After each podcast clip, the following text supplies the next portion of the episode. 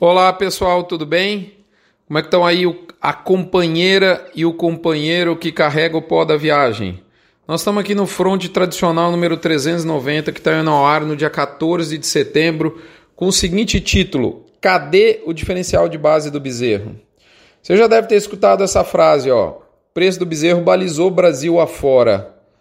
Eu já escutei e eu dei uma passada nos números para a gente ver se essa frase procede ou não.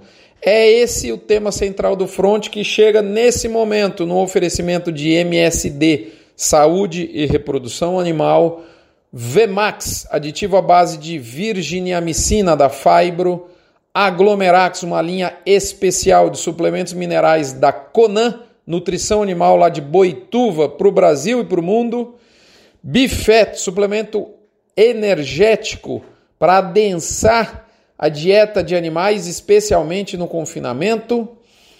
Boitel da Agropecuária Grande Lago, o maior boitel da América Latina, situado em Jussara, Goiás. E já que eu falei em boitel, lembro aqui do frigorífico Minerva, dos meus amigos Tito Rosa né, e Companhia Limitada lá de Barretos. Moçada, comentário da cabine de comando é onde a gente fala do mercado de curto prazo.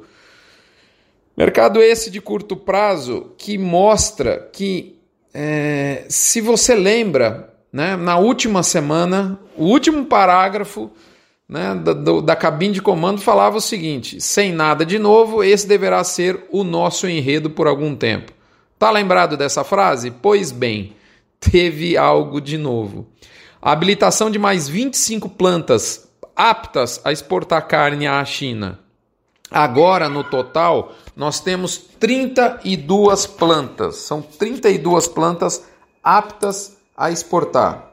Destas 32 plantas habilitadas, é, porque liberou 25, mas já tinha uma turminha, né? Eram aqui, se a gente não errou na conta, eram sete plantas, né? 25 mais 7 dá 32. Agora temos o total de 32 plantas, sendo 17 de bovinos. Segundo a Radar Investimentos, isso significa dizer que nós dobramos a capacidade de exportação de carne bovina. A pergunta que não quer calar agora é: o que muda? Bom, quando a gente olha a, a, a dinâmica, a quantidade, melhor dizendo, de plantas habilitadas para bovinos, a gente vê uma diferença grande. Você pega São Paulo com oito plantas é, num extremo, e no outro extremo, Rondônia com apenas uma planta. Aí você pega, por exemplo, Goiás com duas plantas, e você pega, por exemplo, MS com duas plantas, e você pega, em outra sorte, Mato Grosso com sete plantas. Então dá para perceber que há uma diferença grande de, de número de plantas entre as praças. E essas praças com maior quantidade de plantas habilitadas certamente vão ter uma dinâmica mais agressiva de preço. Então, esse é o primeiro ponto. Aonde do Brasil você está? Essa é a primeira pergunta, tá certo? É, segundo ponto é que a gente entende que o cenário base que o mercado vinha experimentando há sete semanas, esse cenário base potencialmente não muda. É um cenário base de aquecimento leve a moderado na arroba do boi gordo, né? só que esse cenário base ganha é, é duas novas características. Ele ganha intensidade e ele ganha potencial de extensão nesse momento. Portanto, assim, reforçando, é, o movimento ganhar intensidade é esse movimento poder sair de uma aceleração leve a moderada para uma aceleração um pouquinho mais intensa da arroba. E extensão é a duração do movimento. Sete semanas já é uma fase meio madura. Agora a gente ganha um novo fôlego renova-se o fôlego desse movimento. O driver que vinha motivando esse aquecimento leve a moderado é a oferta curta, né? Só que nesse momento ela passa então a estar tá acompanhada de uma demanda externa mais aquecida. É, se a gente tivesse no início de mês, isso ainda seria mais notado. Ainda também precisa de um tempinho para as plantas começarem de fato a produzir. O fato é que, quando você junta tudo isso, a conclusão é que o boi realmente agora aponta o focinho para cima. Mesmo as indústrias que não exportam vão ter uma concorrência maior na originação da matéria-prima, porque é, essa matéria-prima, principalmente a boiada nova e bem acabada, vai estar tá mais demandada. Lembrando a você que o boiarado não tem passaporte para exportação nos atuais tempos. É, se você tem uma boiada de 30, 36 meses, esse animal não tem passaporte para ir para fora. É fato. De toda forma, moçada, a gente não vê um cenário explosivo no radar. É, nosso mercado interno segue sendo nosso quase intransponível limite. Prova disso é que o varejo não conseguiu repassar melhora recente dos preços do atacado para a ponta final. Varejo esse, é, desculpe, atacado esse que está inflado justamente pela matéria-prima mais curta, mas o varejo tem tirado da sua margem nesse momento. É, falando, já que a gente falou que a, a, a, o mercado tem dito né, que a novela China demorou, mas teve um final feliz, eu diria que as cenas dos próximos capítulos devem ser bem mais interessantes. Depois de muito tempo, eu tenho notado que em algumas regiões, até mesmo os frigoríficos que têm o boi a termo estão encurtando escala. Os que não têm, o boi de contrato já estão brigando de foice no escuro há dias para adquirir a matéria-prima. Ok? Esse é o cenário de mercado, portanto, o efeito China depende de onde você está. Esse é um ponto importante. Tem uma diferença muito grande de habilitação eh, de acordo com o estado, né?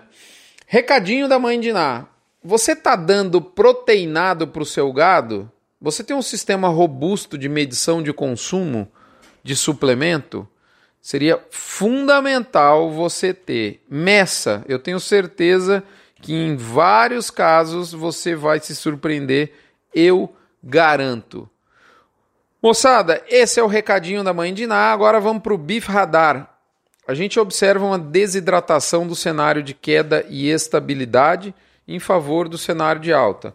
10% para queda, 25% para estabilidade e agora 65% para recuperação da arroba. Indo agora direto para a hora do quilo. Moçada, imagina você ter um site em que todos os podcasts da pecuária estivessem reunidos, eu diria da agropecuária. Todos os podcasts estivessem reunidos. Pois bem, esse site existe. Foi o nascimento da rede Agrocast. A rede Agrocast, Agroca... chama, o site chama www.redeagrocast.com.br. Lá você encontra além do Notícias do Front, os episódios do Agro Resenha, Bug Bites, Exalcast, Papo Agro e Rumencast. Muito legal conferir. Muito bem, dito isso, nós vamos agora para o To Beef or Not To Beef, uma nossa reflexãozinha, um input para uma reflexão sua. Mercado da B3. Se não tem tu, vai tu mesmo. Essa é uma boa tônica para o boi na bolsa nesse momento. A bolsa já escolheu seu novo queridinho, que é o mês de dezembro. Tem aí fechado bem acima do recorde do outubro para esse ano. Não dá muito mais tempo para especular com o bovino no outubro, porque daqui a pouquinho ele é mês presente, o tempo está reduzido. Dá para especular, o mercado escolheu o final do ano para jogar esse boi mais para cima, o que eu acho que inclusive faz sentido, porque vai ser o momento do ano em que a gente vai ter uma atividade econômica mais pujante. E, e a curva sazonal da exportação vai nesse, nesse mesmo contexto. Portanto, viva o Papai Noel e viva a B3, o dezembro na B3. Dito isso, para eu dar um suportezinho, se você quer dar uma especuladinha na bolsa, né? Nós vamos agora para o lado B do boi entrar no tema central do nosso fronte, e eu começo explicando o conceito de diferencial de base, é um conceito já batido, mas não deixa de ser novidade para uma parte do mercado. Ele é muito usado no, no boi gordo e no jargão do dia a dia, o mercado chama de base o preço da arroba do boi no estado de São Paulo.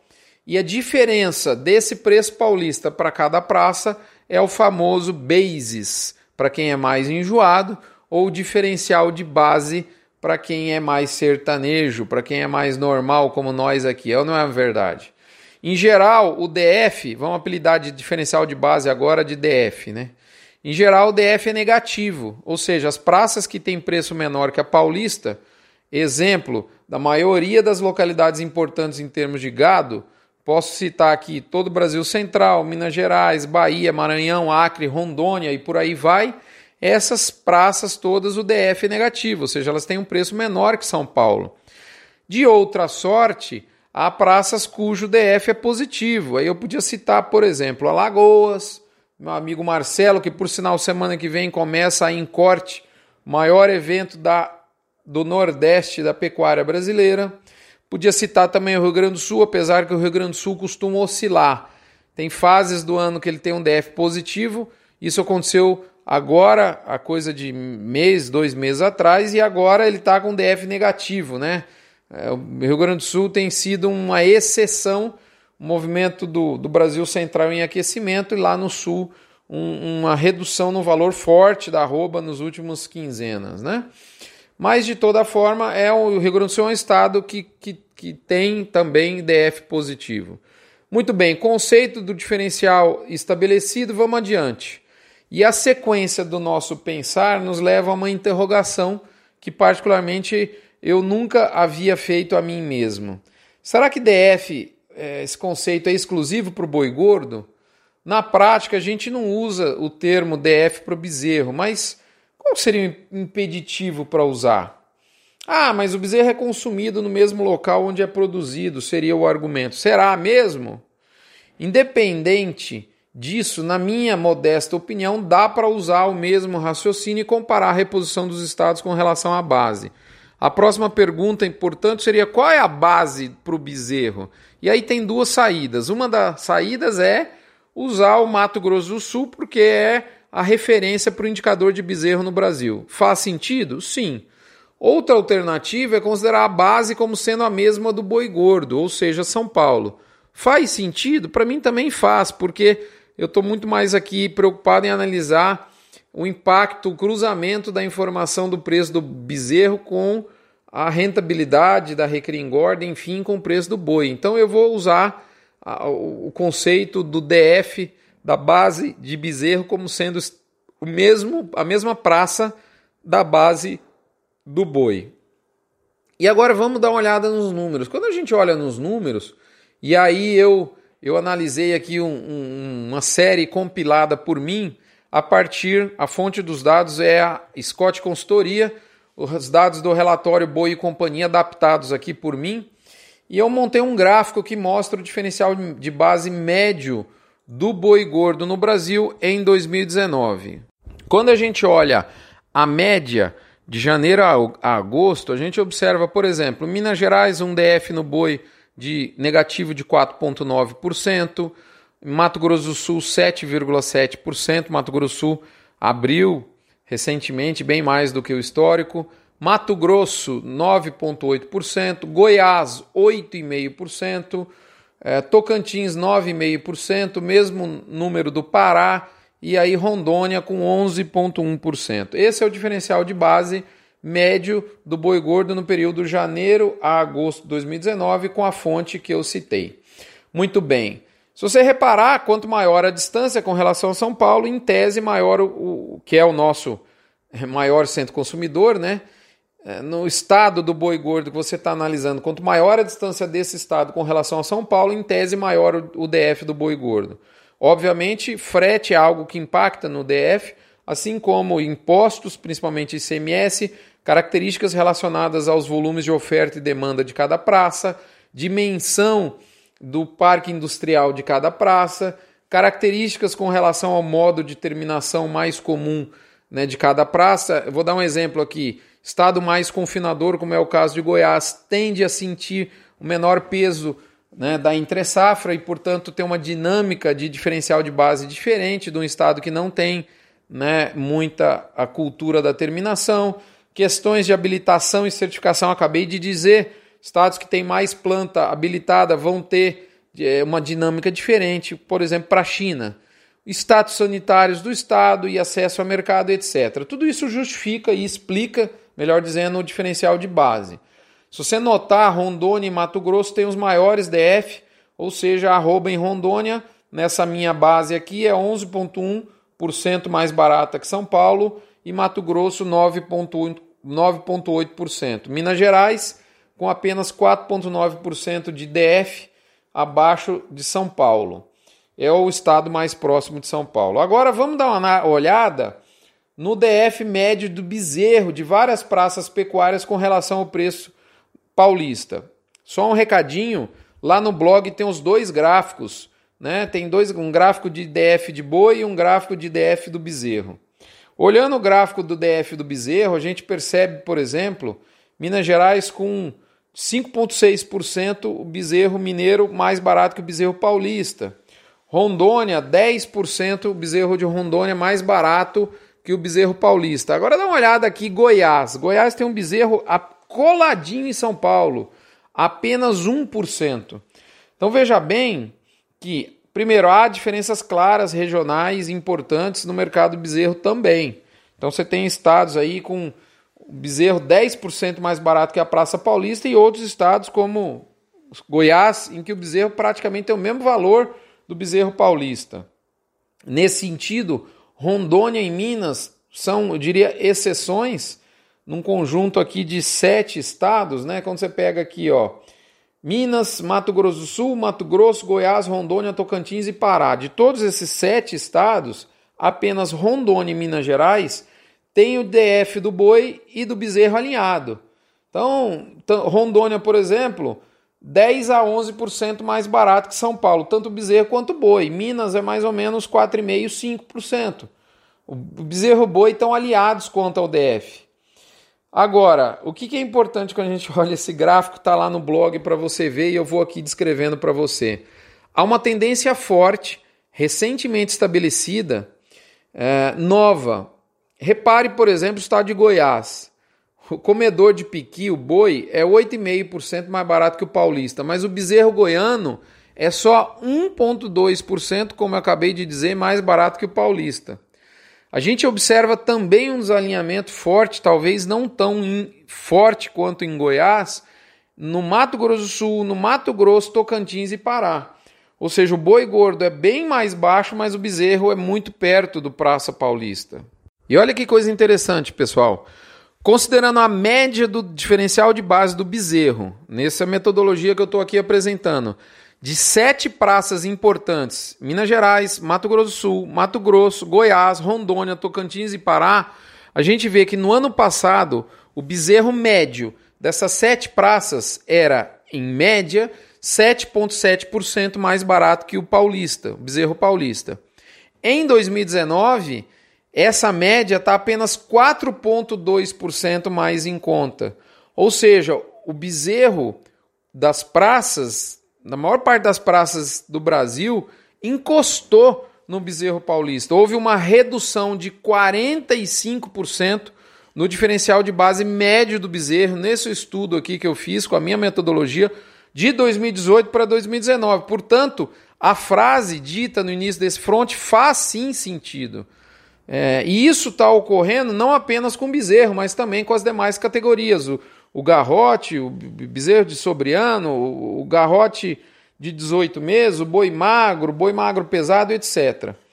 Aí você pode falar, ô oh, Rodrigo, mas então só dá para ganhar dinheiro com a pecuária de recria e engorda em São Paulo, porque o, o preço do boi, por exemplo, de Goiás é muito mais baixo e o, e o bezerro é quase o mesmo preço do bezerro paulista? É lógico que não.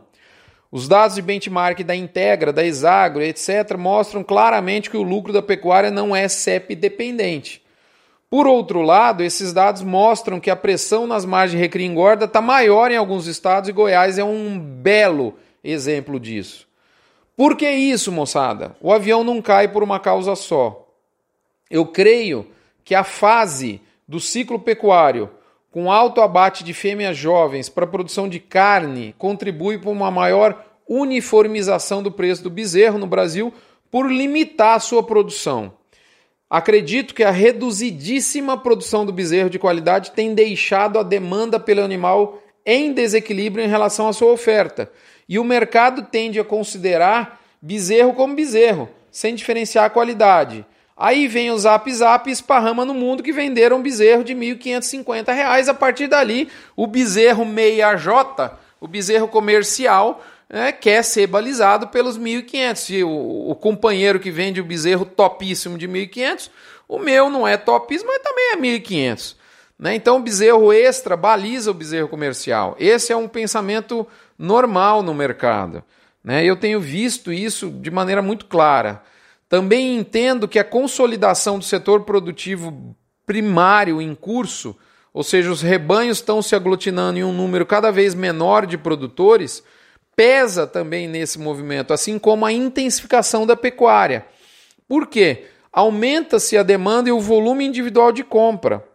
Então, assim, a turma da originação de bezerro, por parte de quem faz recria engorda, tem sido cada vez mais ousada com relação à distância dessa originação. O fato que também trabalha no sentido de facilitar a nacionalização de precificação. Não tem mais bolsão escondido de bezerro, né? Braquiária e bobo pode até não cabar, né? Pode até raliar, mas não caba, né? Então, assim, mas tá raliando, moçada. Então, ah, peguei aqui um bolsão em que a turma não sabe que o bezerro valorizou. Esquece, isso está cada vez. O Zap Zap chegou aí para democratizar as informações. Moçada, então é isso. Resumo da obra: o mercado de reposição assumiu um novo patamar, uma nova dinâmica que tende a ser consolidada. Caso você vá fazer recria engorda, prepare-se para pagar um ágio cada vez maior na reposição e dependendo do estado onde for a sua operação, Goiás é um exemplo. Prepare-se mais ainda. Até a próxima semana. Fiquem todos com Deus. Até lá.